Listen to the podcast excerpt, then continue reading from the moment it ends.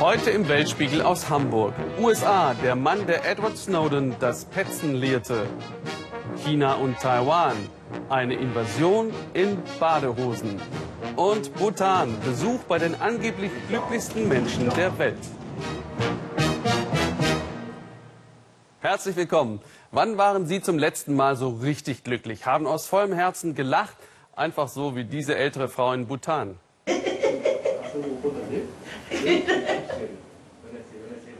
Das Königreich im Himalaya, so groß wie die Schweiz, stellt nicht Wirtschaftswachstum nach vorn, sondern das Bruttonationalglück. Es gibt ja einige Länder, in deren Verfassung das Streben nach Glück steht, nicht das Glück selbst. Die USA, aber auch Japan, Haiti, Namibia etwa. Nur, woran misst man, ob und wie sehr jemand glücklich ist? Fragte auch Gabor Hallas nach einem atemberaubenden Anflug auf den Flughafen Paro auf das Dach der Welt. Wir landen gleich mitten im Glück. Hoffentlich.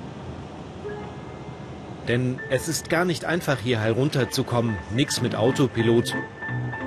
Hier fliegen sie auf Sicht. Nur insgesamt 20 Kapitäne schaffen die Landung in Bhutan. Und die sind verdammt cool. Sie lassen sogar die Cockpit-Tür auf und uns rein. Siehst du das Tal? Gleich hinter dem Berg ist die Landebahn. Nur Meter über den Dächern fliegen wir ein. In Bhutan zu landen hat nichts mit Glück zu tun, sagt der Kapitän. Du musst nur wissen, was du tust. 50, 40, 30, 20, retard, retard, retard, retard. Bhutan ist leer und leise. 700.000 Einwohner leben hier. Und auch das Glück, erzählen sie. Wie sollen wir das aber nur einfangen? Doch dann ist es plötzlich da, mitten in den Bergen.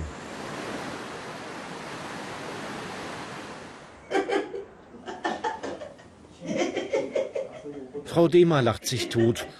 Dazu muss niemand einen Witz reißen. Das Gemüse ist lustig genug.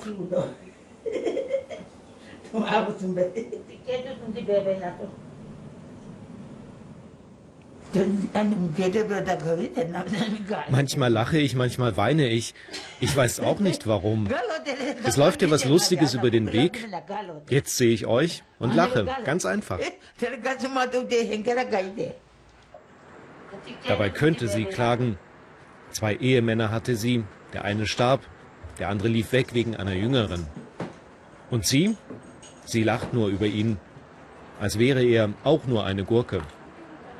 Frau Dehmer ist glücklich.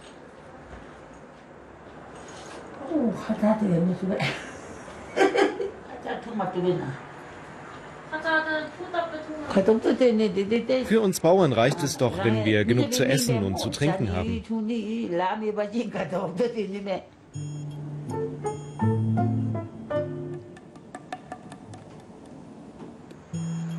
77 ist sie und ein Kind geblieben.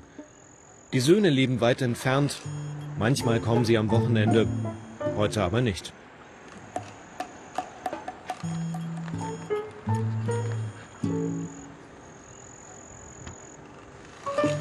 Das Leben in Bhutan ist auch einsam und das Glück fliegt schnell wieder weg mit dem Wind, so wie die Mantras am Fluss.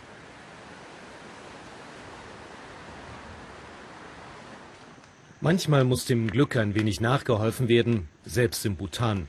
Jimmy brennt Schnaps aus Getreide. Sie verkauft ihn. 50 Cent bringt eine Flasche.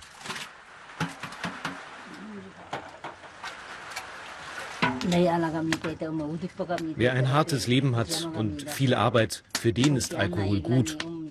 Aber ich fühle mich gar nicht wohl dabei, denn Schnaps zu brennen ist eine Sünde. Aber ich habe keine Wahl.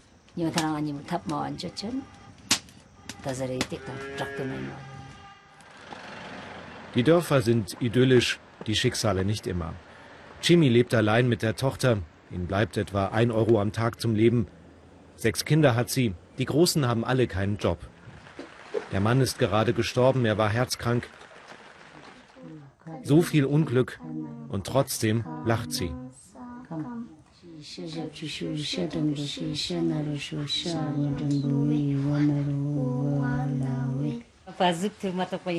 Vielleicht sieht es für Sie so aus, als wäre ich glücklich.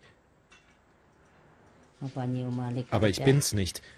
Ich habe so viele Probleme. Wie soll ich da glücklich sein?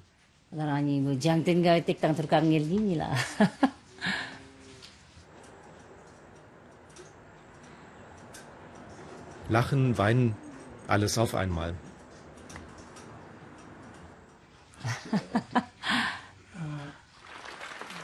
Sie erzählt uns noch, sie möchte gern als Mann wiedergeboren werden. Irgendwie würde sie sich dann stärker fühlen. Immer wieder geboren werden, ein Kreislauf, daran glauben Buddhisten. Am Unglück sind nicht die anderen schuld, es ist das eigene Karma.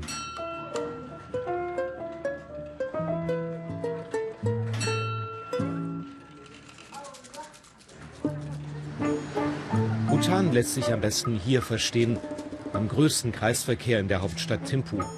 Ampeln gibt es keine nirgendwo im ganzen Land nicht. Der Verkehr wird allein mit viel Liebe geregelt. Bhutanesen leben sehr entspannt.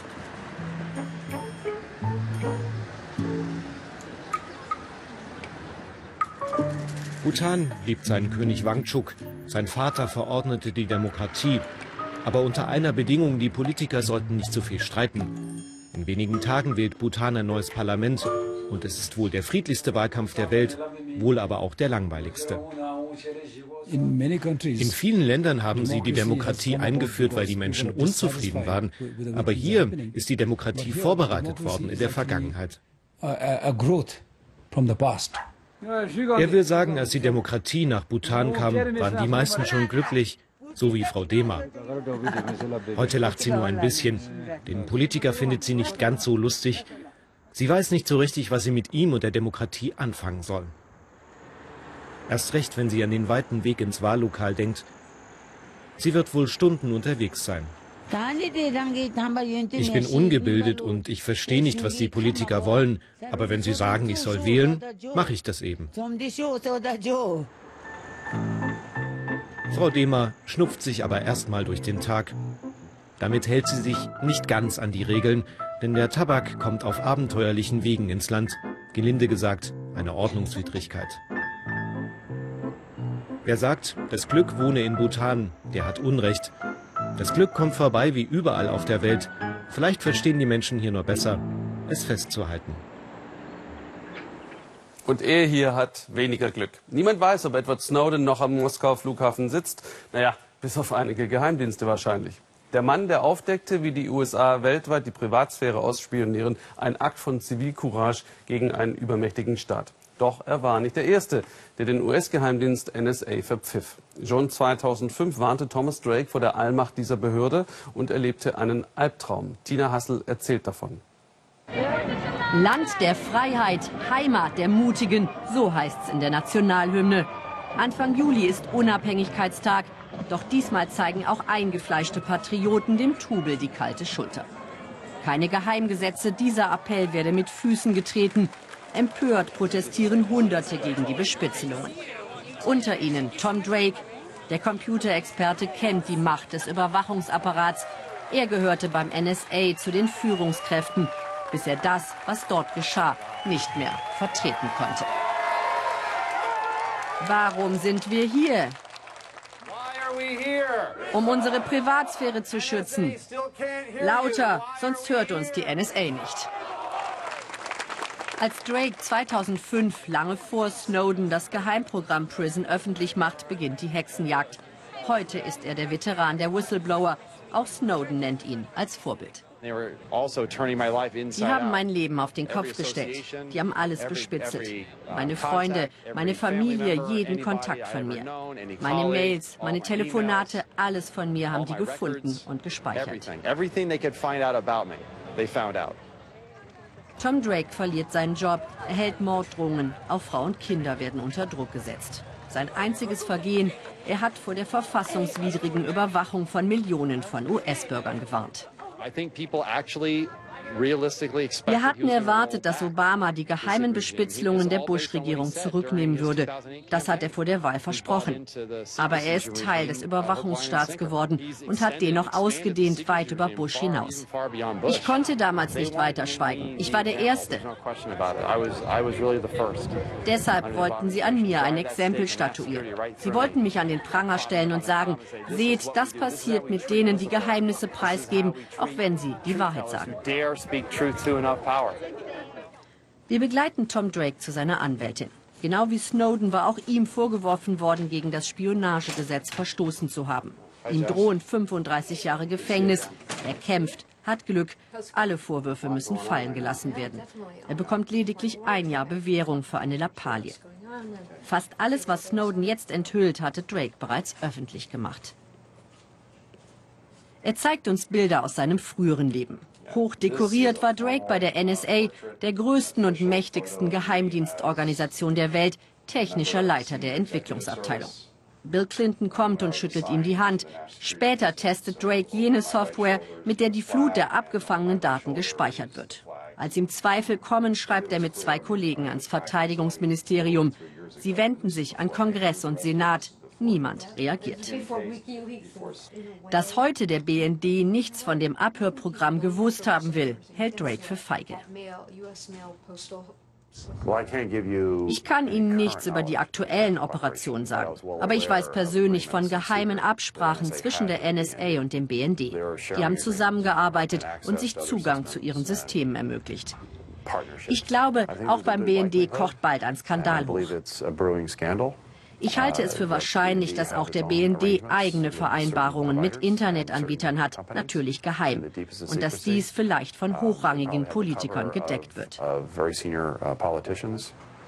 Beweise dafür kann uns Drake nicht liefern. Das FBI habe alles mitgenommen, sagte er, als sie seine Wohnung durchsucht hatten. Dass Snowden die Kopien an sicheren Orten deponiert habe, könnte seine Lebensversicherung sein. Die Regierung versuche alles, um ihn mundtot zu machen. Davon ist Drake überzeugt. Sein Leben ist in Gefahr. Es gibt Elemente in der Regierung, die ihn unter allen Umständen ausschalten wollen. Die können das.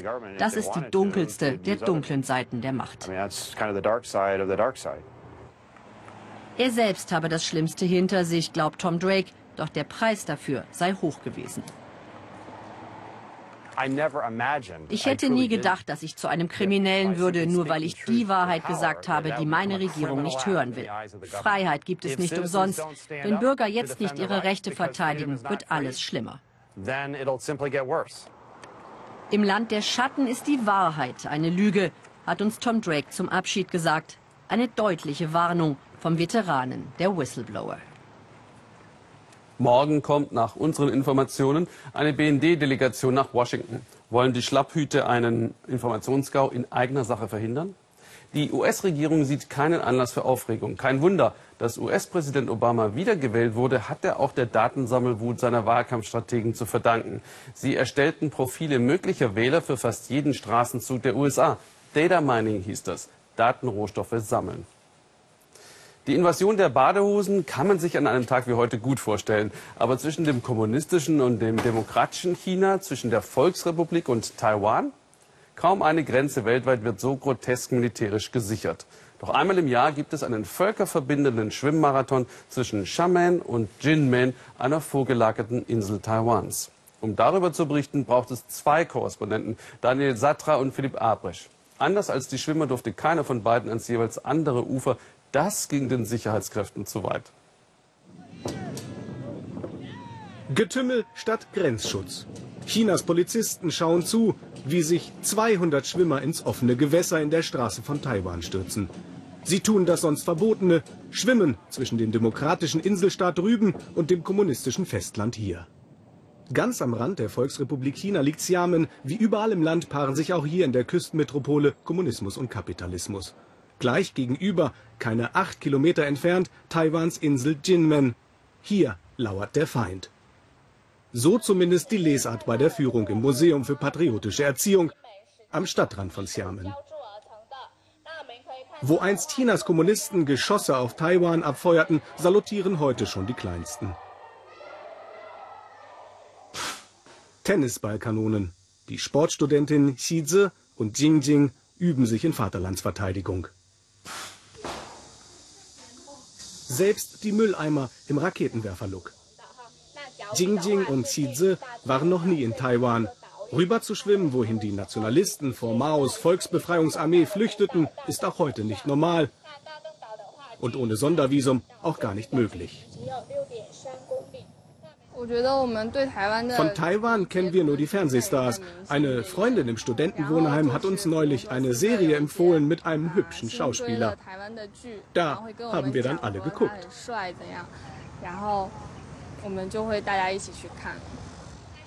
Chinesen hüben wie drüben. Die Volksrepublik bezeichnet Taiwan als zu ihr gehörende Provinz. Taiwan hingegen besteht auf seiner Unabhängigkeit.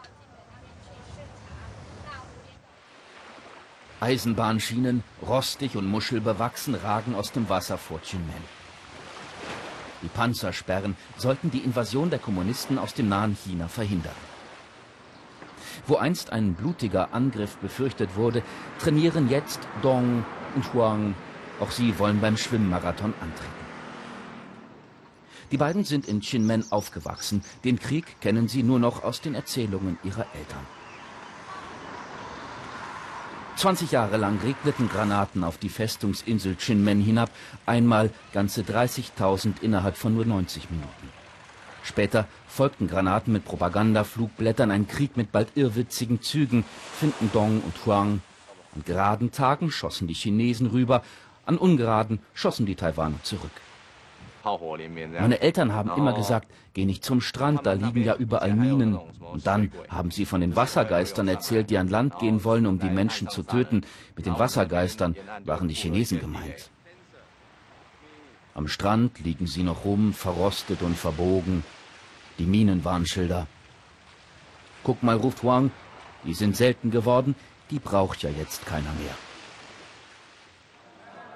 Am nächsten Abend in Xiamen ein Bankett für Schwimmer und Funktionäre. Annäherung lautet die Parole, doch Taiwan sitzt links, die Volksrepublik rechts. Wir schicken unsere Sportlerinnen dennoch ins andere Lager, zu Dong und Huang, nach Taiwan sozusagen. Erst sind sie alle noch etwas zurückhaltend. Doch dann kommt die Unterhaltung schnell in Gang.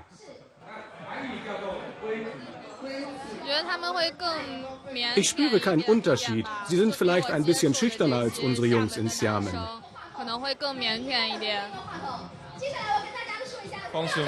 Die Kultur und die Bräuche hier ähneln den unseren. Es ist gar nicht so seltsam, sondern ziemlich nett. Der nächste Morgen, die Sportler rücken an, Chinas Staatsmacht ist schon da. Denn vor dem Schwimmen müssen alle erstmal zur Grenzkontrolle. Auch Jingjing und Qize dürfen nicht weg, bevor nicht Taschen überprüft und die Pässe eingesammelt sind. Gleiches gilt für die Gäste. Auch Dong und Huang kriegen ihre Pässe erst auf der anderen Seite wieder. Immerhin, Kanonen und Gewehre schweigen zwischen beiden Ländern. Dass auch beim Start kein Schuss fällt, ist allerdings eine Panne. Auf dem Weg nach Taiwan gibt es jetzt kein Halten mehr. Die schnellsten schaffen die fast acht Kilometer in gut eineinhalb Stunden. Woran die Grenzschwimmer wohl nicht denken, sind die rund 1000 Raketen, die China und Taiwan bis heute aufeinander richten. Auf halber Strecke Chinas Küstenwache, ständig beobachtet von der gegenüber. Und dann passiert, was die Taiwaner jahrzehntelang gefürchtet haben. Die Chinesen vom Festland erobern den Strand von Chinmen. Eine Invasion in Badehosen. Als erstes geht ein chinesischer Schwimmer durchs Ziel und dann kommt auch der Taiwaner Huang an Land.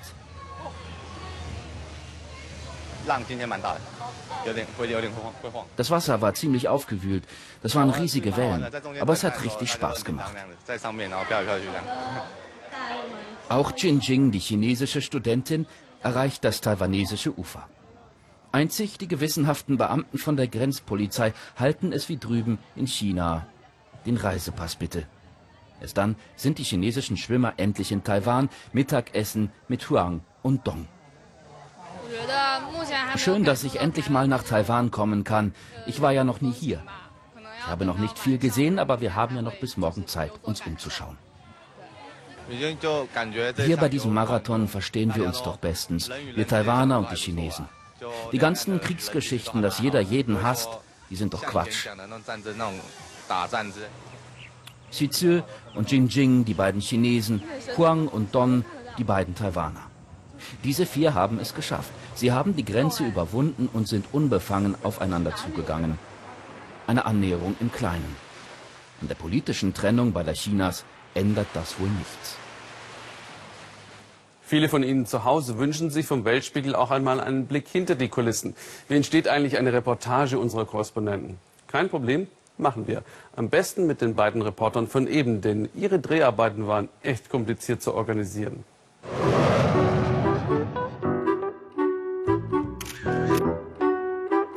So, wir sind gerade aus Tokio gelandet, guter drei Stunden Flug, jetzt Taipei. Raus aus dem Flugzeug, rein ins Flugzeug. Da hinten steht's schon. Weiter geht's nach Jinmen.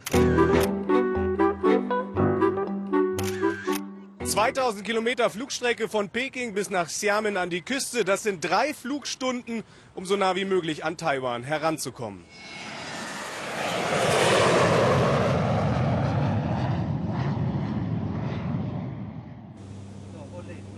Sind über ziemlich viel blaues Wasser geflogen, aber da vorne sieht man schon ein kleines Stückchen Land und das ist Chinmen. Und von da kann man auch ganz gut erkennen, dass die Insel eigentlich direkt vor dem chinesischen Festland liegt. Ein paar Kilometer nur. Dieser kleine Sprung von Taiwan, hier wo ich stehe, rüber nach China, der ist für mich nicht zu schaffen.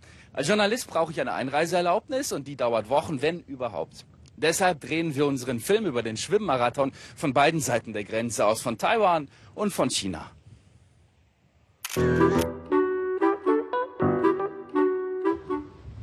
Gleich dagegenüber ist Jinmen in Taiwan. Leider ist es völlig ausgeschlossen, dass ich rüberreise und Philipp Abresch treffe, weil sobald ich die Volksrepublik China verlasse, verfällt mein Visum. Ich könnte dann nicht mehr einreisen.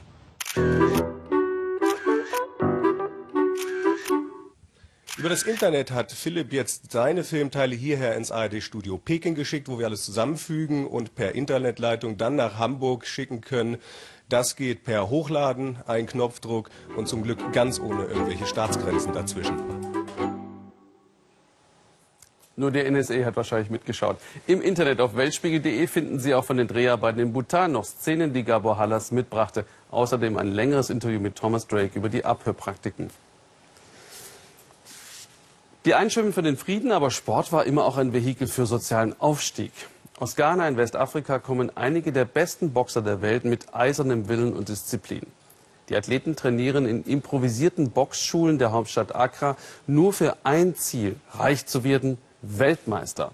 Denn Überleben im Viertel Bukom ist auch im wirtschaftlich erfolgreichen Ghana nicht einfach, zeigt Peter Schreiber. Es heißt, die Fischer von Accra prügeln sich gern. Kein Wunder also, dass aus ihrem Viertel Bukom neun ehemalige Boxweltmeister kommen. Und ein Champion will auch er werden. Joshua Okine.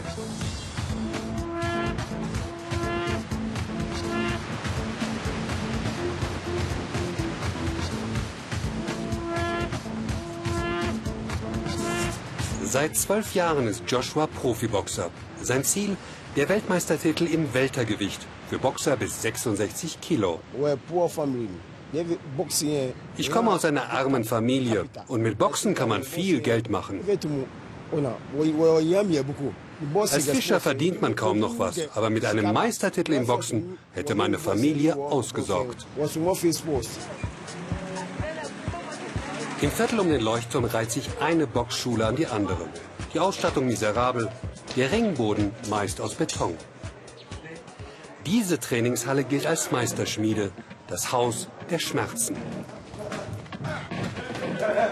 Zweimal täglich trainiert Joshua hier zusammen mit zwei Dutzend anderen Boxern.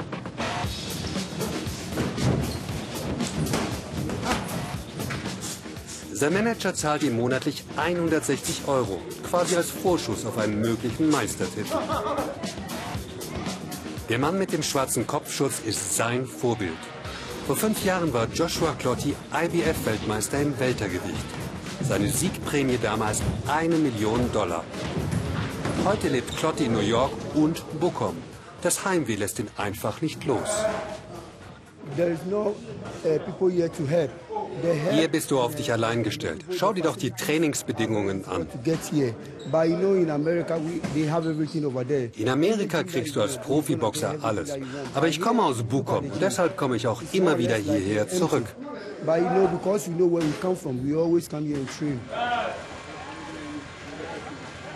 Auch Joshua Okine ist in Bukom aufgewachsen. Sein Vater und Großvater waren noch Fischer. Er selbst schlägt sich als Profiboxer durch. Für ein paar Kämpfe war er schon in London und New York. Sein Zuhause aber ist dieser Innenhof. Seine Tante hat ihn großgezogen. Heute lebt er hier mit Frau und zwei Kindern inmitten einer Großfamilie. Wie viele dazugehören, weiß er nicht. Er hat nie nachgezählt. Eine besondere Boxerdiät gibt es nicht. Hier wird für alle zusammengekocht und gewaschen.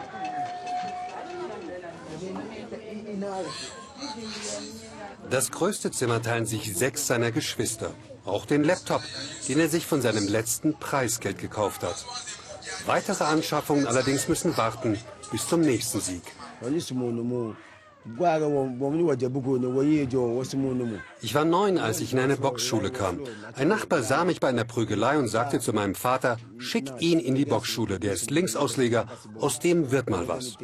Und vielleicht klappt es ja auch mal mit dem größeren Haus für meine Familie.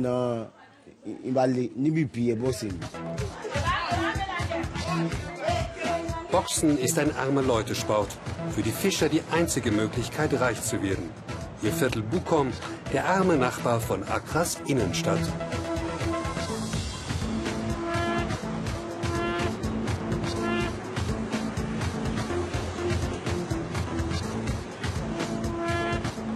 Zwischen Hochhäusern und Flachbauten liegen Welten. Mehr als nur vier Kilometer Luftlinie. Sich ganz nach oben boxen, das ist Joshuas Traum. Dabei weiß er oft nicht mal, wie er die Schuluniform seiner beiden Kinder bezahlen soll. Alles hängt ab vom nächsten Kampf. Am Wochenende soll es soweit sein. Das jedenfalls hat dem Boxpromoter Tete versprochen. Pro Jahr organisiert er in Ghana vier Großveranstaltungen und allein in Bukom kann er unter 500 hauptberuflichen Boxern auswählen. Sie fangen mit dem Boxen ganz früh an. Die Jungs prügeln sich auf der Straße, da können sie noch gar nicht lesen. Was sie brauchen, ist vor allem Disziplin. Wenn man die Talente früh fördert, dann können sie es überall hinschaffen.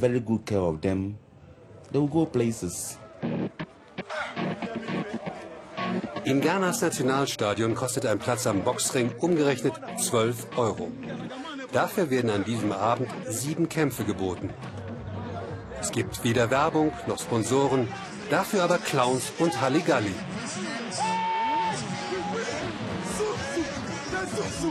Joshua macht sich unterdessen schon mal warm.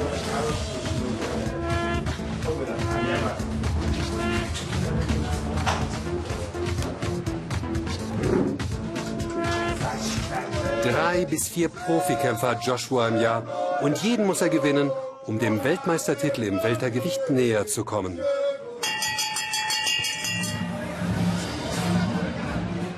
Joshuas Gegner kommt aus Nigeria. Beide sehen sich im Ring zum ersten Mal.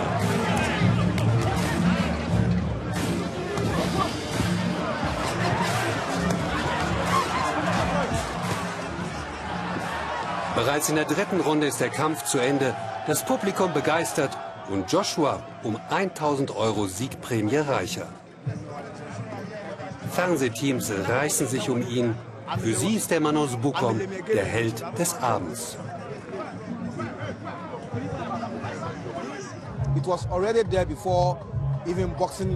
Boxen hat bei den Fischern Tradition. So haben sie früher mit bloßen Fäusten gekämpft. Die englischen Kolonialherren haben ihnen das verboten. Es gab einfach zu viele Verletzungen. Die Menschen im Süden Ghanas lieben nun mal den Kampf.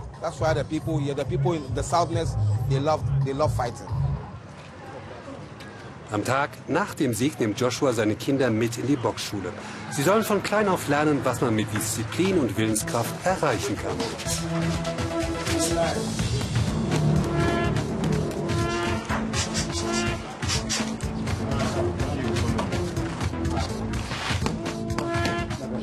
Und was macht einen guten Boxer aus?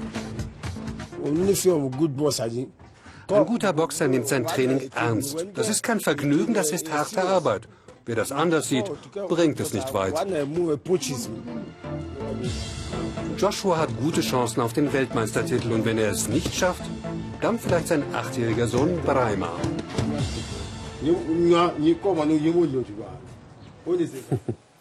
Und Sport, zumindest körperliche Erschöpfung, kann auch Therapie sein. Morgen läuft im ersten um 22.45 Uhr die Doku Rückkehr aus dem Krieg, elf Jahre Bundeswehr in Afghanistan. Viele deutsche Soldaten leiden unter den gleichen körperlichen und psychischen Gebrechen wie kriegserfahrene US-Soldaten. Sie sind von dem, was sie erlebt und gesehen haben, tief traumatisiert, finden sich im zivilen Alltag kaum zurecht. Alle zwei Stunden nimmt sich ein US-Kriegsveteran das Leben. Andere kämpfen dagegen an mit Sport. Mit jenen war Stefan Niemann auf einer 500 Kilometer langen Radtour.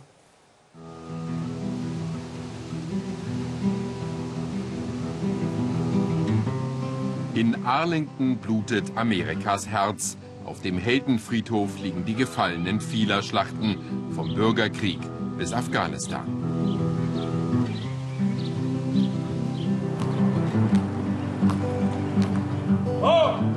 Rob ist dieser Ort die Hölle. Der Irak-Veteran muss sich überwinden, die Gräber seiner Kameraden zu besuchen. Er hat den Krieg überlebt, ist aber schwer traumatisiert, war suizidgefährdet. Seine schrecklichen Erinnerungen wollen nicht verblassen. Dreimal geriet Rob in Sprengfallen, er litt schlimme Rückenverletzungen.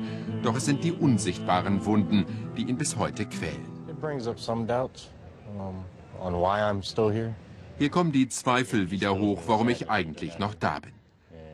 Es erfüllt mich mit Trauer, an all die zu denken, die ihr Leben verloren haben. Der Friedhof ist sehr emotional für mich. Das sind Gefühle, die ich nicht gern zeige.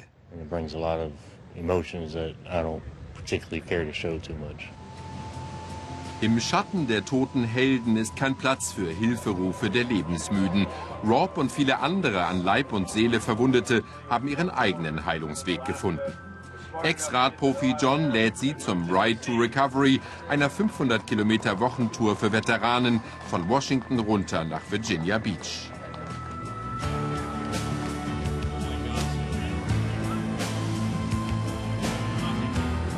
Rob ist schon zum neunten Mal dabei und kennt die Schinderei. Die traumatisierten Soldaten sollen ihre Balance wiederfinden und in der völligen körperlichen Erschöpfung ihre düsteren Dämonen hinter sich lassen.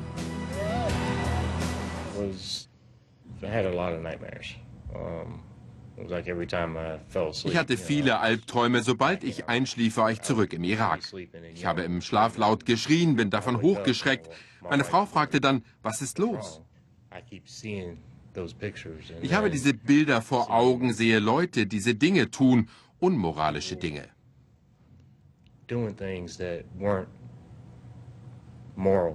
Sie haben mit abgerissenen Körperteilen herumgespielt.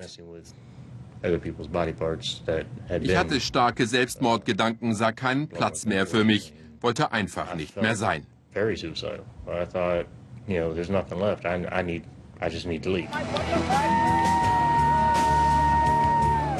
Sie alle haben das Töten gelernt, nun kämpfen sie sich zurück ins Leben.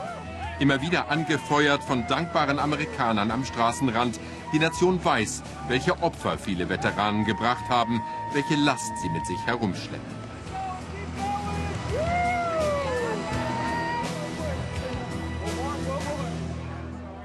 Geschafft. Schon am ersten Tag der Tour sind viele über sich hinausgewachsen. In dieser Truppe sind Ängste kein Tabu. Selbst der wortkarge Rob taut auf. Hier können sie offen reden. Auch darüber, warum die US-Streitkräfte heute mehr Soldaten durch Selbstmord verlieren als im Kampf. Es ist herzzerreißend für jede Einheit, weil jeder sich selbst die Schuld gibt und man sich vorwirft, ich hätte es kommen sehen und verhindern müssen. Und das kannst du nicht. Clay Hunt sah aus wie ein Sunny Boy, ein amerikanisches Glückskind. Er war Scharfschütze, stolzer Soldat in einer Eliteeinheit. Viele gefährliche Irak-Einsätze hat er überlebt, um sich dann in seiner Wohnung in Texas zu erschießen. Uh, Clay war ein verfolgter Mann. Er hatte mit angesehen, wie zwei seiner Kumpels getötet wurden, direkt vor seinen Augen. Und er konnte nichts tun. Ich denke, keiner von uns kann wirklich verstehen, wie sich das anfühlen würde, zuzusehen, wie ein Freund ums Leben kommt. Ich habe mich nach seiner Heimkehr gut drei Monate um ihn gekümmert, aber dann ist er wieder nach Houston gezogen und das ging nicht gut aus. Natürlich mache ich mir Vorwürfe, denke, ich hätte mehr für ihn tun können. Klar habe ich ihm geholfen, aber nicht genug, denn er ist tot. I know, but not enough, because he's dead. Sie kennen das Schicksal von Clay Hunt, der noch vor zwei Jahren mitgefahren war. Die Zeit heilt nicht alle Wunden und auch starke Helfer wie John sind manchmal schwach und hilflos. Rob erinnert sich an die schlimmste Phase seines Kriegstraumas, als er für seine Familie eine Zumutung war.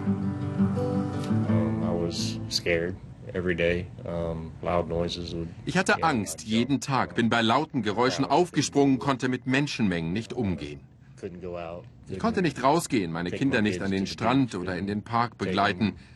Einfach in einer Gruppe zu sein, egal ob Familie oder Fremde, ich konnte das nicht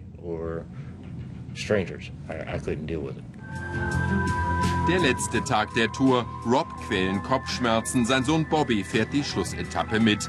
Noch einmal 75 Kilometer in brütender Hitze. Bin das erste Mal wieder hier. Es heilt. Ich spüre, wie es heilt.